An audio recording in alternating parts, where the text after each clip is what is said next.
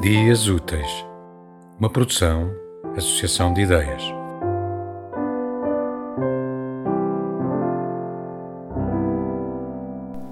Liberdade, Paulo Kellerman. A verdadeira liberdade apenas existe na mente de cada pessoa? Será uma ideia, um conceito, uma abstração?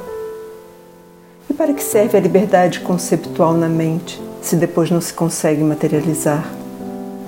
que acontece quando as liberdades de mente e corpo não estão em sintonia?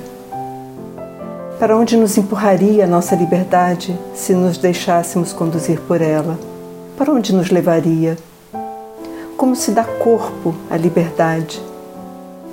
E se a liberdade é a única companhia que temos?